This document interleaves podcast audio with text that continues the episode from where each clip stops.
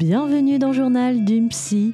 Je suis Elodie Bonetto, psychologue et coach de vie depuis 2010 et à travers ce podcast, nous aborderons les sujets de la psychologie, du bien-être, du développement personnel et de manière plus globale de notre style de vie. Tu y trouveras des conseils pratiques ainsi que des échanges avec des invités et experts inspirants qui partageront avec nous leur perspective unique sur la vie. Alors rejoins-moi tous les 15 jours pour ce voyage de l'intime au cœur de l'âme humaine et surtout abonne-toi dès maintenant pour ne manquer aucun épisode. Bonne écoute Bonjour et bienvenue dans ce nouvel épisode, j'espère que tu vas bien. Aujourd'hui, je réponds à une question qui m'a été déposée dans la boîte à questions anonyme que tu pourras retrouver d'ailleurs dans mes stories à la Instagram si tu souhaites toi aussi me poser des questions et que je puisse y répondre au cours de ce podcast. Alors, dans cet épisode, on va traiter aujourd'hui de l'obsession amoureuse. La personne voulait savoir ben, qu'est-ce que c'était vraiment et comment se défaire de cela. Alors, déjà, on va devoir un petit peu définir ce qu'est une obsession amoureuse.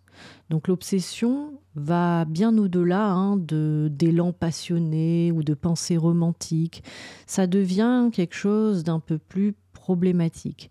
Il s'agit d'une immersion profonde dans les pensées qui sont assez persistantes et liées à une personne spécifique avec vraiment une focalisation qu'on va juger excessive et parfois envahissante pour la personne. Cette obsession est extrêmement difficile à vivre puisque elle est souvent nourrie par l'absence de lien réel dans la vie de la personne. Cette fixation va au-delà de l'amour passionnel normal et elle prend une forme qui peut être assez déroutante euh, et parfois étouffante pour la personne qui vit l'obsession et parfois même pour la personne qui est l'objet de cette obsession.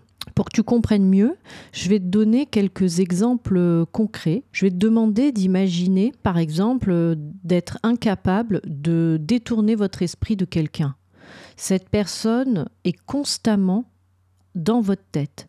Vous êtes constamment en train de penser à cette personne. Même dans les moments où vous devriez être concentré sur autre chose, ça peut être votre vie personnelle, votre travail, vos amis. Cela peut créer une sorte de dépendance et une nécessité compulsive de vérifier par exemple ses réseaux sociaux, de relire vos anciens messages et d'analyser chacune de vos interactions s'il y en a.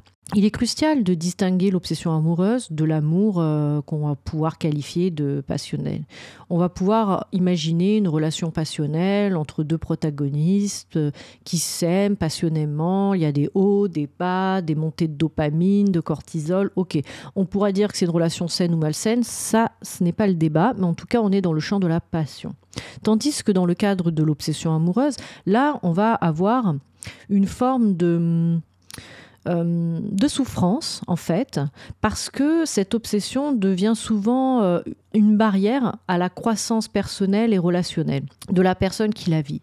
Dans cette quête de compréhension, nous allons explorer comment cette obsession peut émerger et surtout influencer nos émotions et nos comportements. Déjà, on va s'intéresser aux racines de ce qu'est euh, cette obsession. L'obsession amoureuse trouve souvent ses racines dans des besoins qui sont émotionnels, souvent insatisfaits dans le quotidien de la personne. Elle a une vie plutôt euh, non épanouissante, on va dire, sur le champ euh, relationnel, amoureux. Parfois, il découle aussi des blessures émotionnelles et affectives antérieures qui créent un terreau propice aussi à l'obsession. Souvent, euh, des personnes qui ne vivent pas de relations épanouissantes sont euh, sensibles et vulnérables à ce type euh, d'obsession. Lorsqu'on ne vit pas les choses dans le réel, le cerveau peut créer des obsessions amoureuses pour pouvoir combler ce vide et cette souffrance liée à ce manque. Comprendre les racines de l'obsession amoureuse nous aide à démêler le fil des émotions vécues par la personne. D'un point de vue neurobiologique, cette obsession amoureuse est liée à des changements de chimie au niveau de notre cerveau.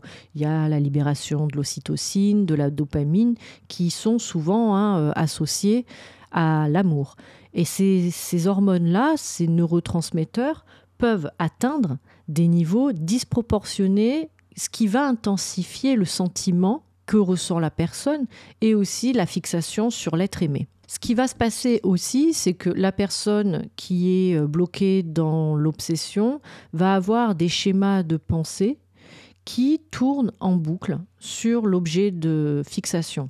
Donc on va avoir des croyances qui sont profondément racinées sur l'amour. Il faut comprendre, c'est que l'obsession est nourrie par des schémas aussi de pensée. Il peut y avoir des croyances profondément ancrées euh, vis-à-vis de la manière dont la personne envisage l'amour, euh, son idée vis-à-vis de l'abandon. Elle peut avoir euh, par exemple un schéma d'abandon ou euh, une faible estime de soi. Et tout cela peuvent alimenter l'obsession amoureuse. C'est en explorant les schémas de la personne que l'on va pouvoir progressivement aider à déconstruire les pensées obsédantes et à cultiver une perspective beaucoup plus saine de, de ce qu'est une relation épanouissante.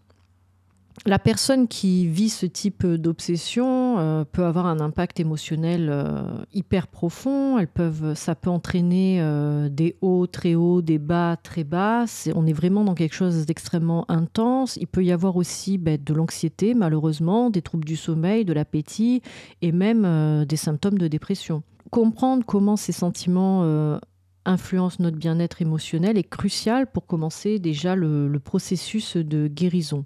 Déjà de se poser la question, qu'est-ce qui m'a amené à un moment donné de ma vie à venir nourrir une obsession sur une personne euh, que je connais, euh, avec qui euh, il y a pu y avoir une relation? Donc ça peut être à l'issue d'une histoire où il y a eu une rupture amoureuse. Parfois, il y a des personnes qui restent bloquées ben, des années avec une souffrance euh, accrue et une fixation hyper importante euh, sur euh, la personne en imaginant un avenir possible et un retour. Il peut y avoir aussi des obsessions amoureuses pour des relations qui n'ont jamais vu le jour en fait, où la personne en face n'est pas intéressée. Donc là, il est important de comprendre aussi dans notre histoire et dans notre mode de fonctionnement et dans nos croyances, nous a amené à un moment donné à euh, tomber là-dedans. Parce que euh, cette obsession engendre euh, bah, aussi des comportements malsains pour soi et pour l'autre. Souvent, l'obsession amoureuse, elle peut conduire à des comportements tels que le stalking en ligne, la fixation constante sur la personne aimée, s'isoler socialement aussi dans sa bulle en nourrissant énormément de scénarios euh, du futur euh, qu'on imagine avec la personne. Donc ça peut même amener à des comportements de rêverie compulsive qui sont alimentés par l'obsession. Et ces comportements ben, peuvent avoir des répercussions hyper importantes hein, sur euh, ben, déjà nos relations, la qualité de notre vie et surtout vis-à-vis de notre santé mentale en fait. Hein. Il y a aussi d'autres conséquences qui peuvent également se manifester dans d'autres aspects hein, de notre vie, comme euh, notre capacité à nous concentrer vis-à-vis de notre travail et euh, notre santé aussi euh, physique. Parce que l'anxiété, on ne l'oublie pas, le, stress chronique, c'est jamais une bonne chose au final pour notre organisme.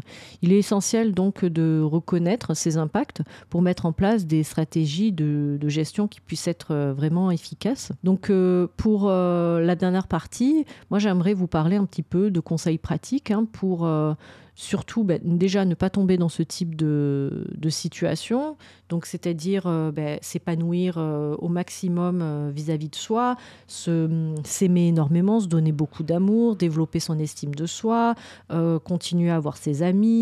Voilà, on peut avoir comme ça un coup de cœur pour quelqu'un, mais si tous les champs de notre, notre vie sont suffisamment remplis, on, a beaucoup moins de risques de tomber dans ce type de, de situation d'obsession. Et suite à une rupture euh, amoureuse, c'est un peu pareil en fait au-delà du choc euh, de la rupture euh, et, le fait qu'il y ait un temps nécessaire pour euh, accepter cette nouvelle réalité, ben, il va y avoir l'importance en fait du soutien social, des amis, de la famille, pouvoir parler, éventuellement se faire aider par un professionnel si la souffrance est trop importante pour éviter justement de glisser vers ce phénomène de l'obsession amoureuse qui peut nous bloquer des années euh, vers une personne qui veut pas de nous en fait. Et ça nous bloque hein, pour vivre des choses qui pourraient euh, ben, nous, euh, nous faire nous sentir plus épanouis et heureux heureuses donc là pour les conseils pratiques déjà c'est la reconnaissance et l'acceptation. La première étape hein, consiste vraiment à reconnaître et accepter que ben, cette obsession amoureuse est, elle est présente et elle devient ben, problématique. Cela ne signifie pas que l'on doive nourrir un sentiment de culpabilité mais plutôt de compréhension vis-à-vis de soi-même. Déjà les qui nous ont amenés à un moment donné à nourrir euh, ce type d'obsession et euh, se donner énormément d'attention, d'amour, de soutien et, et, de soins surtout. De soins, ça c'est hyper important. Il y a aussi une notion de, de lâcher prise parce que le fait d'apprendre à lâcher prise va vraiment euh, t'aider parce que ça implique de lâcher un peu le contrôle aussi vis-à-vis de tes scénarios imaginaires que tu te construis dans ta tête et de te recentrer sur la réalité et de concentrer vraiment ton attention sur le moment présent. Donc ça, je vais encourager les personnes à développer des techniques de pleine conscience qui peuvent être utiles dans ce processus d'ancrage en fait dans le présent et dans la réalité. Aussi, je t'invite à, travailler ton estime de soi parce que le fait de développer ou de renforcer vraiment ton estime de soi va te permettre d'identifier tes forces, tes qualités qui sont uniques, indépendamment de toute relation amoureuse. Parce que euh, cela contribue ben, à réduire aussi euh, les phénomènes de dépendance euh, affective et et d'obsession euh, sur l'autre. D'ailleurs, pour ce faire, hein, tu sais qu'il y a toujours le, programme Boost ton estime de soi qui est disponible hein, sur euh, la Psy 3.0. Tu as le lien de mon site euh, dans la barre de, cet épisode, si ça t'intéresse. Et pour terminer, ce qui va être vraiment important, c'est de construire un réseau de soutien. Donc, de t'entourer, tes amis, tes proches, qui comprennent hein, ce que tu traverses. Hein. Euh, leur soutien est vraiment précieux et ça peut vraiment t'aider à, garder le cap aussi, un pied dans la réalité. Et vraiment, si tu vois que il y a un truc qui commence à t'échapper et que tu te dis hm, là c'est peut-être plus trop normal ce que je suis en train de faire ou ce que je suis en train de ressentir ou ce que je suis en train de vivre il y a quelque chose d'envahissant de, d'excessif et de douloureux beaucoup trop là à ce moment là je t'invite vraiment à consulter un pro et pas n'importe quel pro hein, pour ce type de, situation. Je t'invite vraiment à consulter un psychiatre ou un psychologue, hein, qui sont les seuls professionnels euh, de santé mentale euh, reconnus. D'accord? Tu peux aller voir des coachs et, euh, et plein de gens pour plein de problématiques de développement personnel. Mais pour des problématiques qui touchent vraiment à, des choses un peu plus complexe, on va dire, sur le plan psychologique et psychiatrique, là, à ce moment-là, il vaudra mieux euh, consulter un professionnel de santé mentale parce qu'ils peuvent vraiment euh, vous guider, comprendre déjà ce que vous êtes en train de vivre, euh, établir des stratégies qui soient spécifiques à votre situation et surtout comprendre avec vous pourquoi on en arrive là aujourd'hui et surtout prévenir de potentielles rechutes vers les obsessions amoureuses. Parce qu'il peut y arriver parfois que des personnes puissent avoir plusieurs euh, types d'obsessions amoureuses au cours de leur vie. Donc ça, c'est important de, de, faire le point euh, là-dessus. Donc pour conclure, en fait, euh, les obsessions amoureuses sont des phénomènes qui sont assez complexes, hein, difficiles à gérer, mais euh, déjà la première étape pour se soulager de cette situation, ben, déjà c'est de reconnaître hein, qu'il y a un problème, d'accepter aussi les émotions qui vont avec et euh, surtout de pouvoir comprendre les explications psychologiques qui sous-tendent ces obsessions. Rappelle-toi surtout que tout le monde mérite de vivre des relations saines et équilibrées et hum, prends le temps de prendre soin de ton bien-être émotionnel, affectif. Prends le temps de bien te connaître, de prendre soin de toi au quotidien et surtout, n'hésite pas à rechercher du soutien si nécessaire. Parfois, lorsqu'on vit euh, des situations de célibat pendant trop longtemps ou une rupture amoureuse euh, très douloureuse, ça peut créer ce type de phénomène et ça fait pas de toi quelqu'un de bizarre ou ou qui doit avoir honte ou qui doit se sentir coupable. Mais par contre, c'est important de reconnaître que ce truc-là est pas sain pour toi et euh, de te tourner vers les bonnes personnes pour te faire aider. Voilà. Ben, nous arrivons à la fin de cet épisode. J'espère qu'il t'a plu. J'espère avoir répondu euh, à la question de la personne qui l'a posée euh, en anonyme sur la boîte à questions anonyme. Et si tu as toi des questions que tu souhaiterais poser pour d'autres euh, épisodes, parce que moi, ça me donne justement des thématiques, ça me donne des idées, je trouve ça intéressant que vous puissiez comme ça euh, participer à votre manière euh, à ce podcast. Alors je t'invite à aller dans la story à la une de mon compte Instagram, la psy 3.0, où tu pourras poser tes questions ou faire tes remarques de manière anonyme si tu le souhaites. Et j'ai qu'une chose à rajouter. Prends soin de toi d'ici le prochain épisode. Bye bye. thank you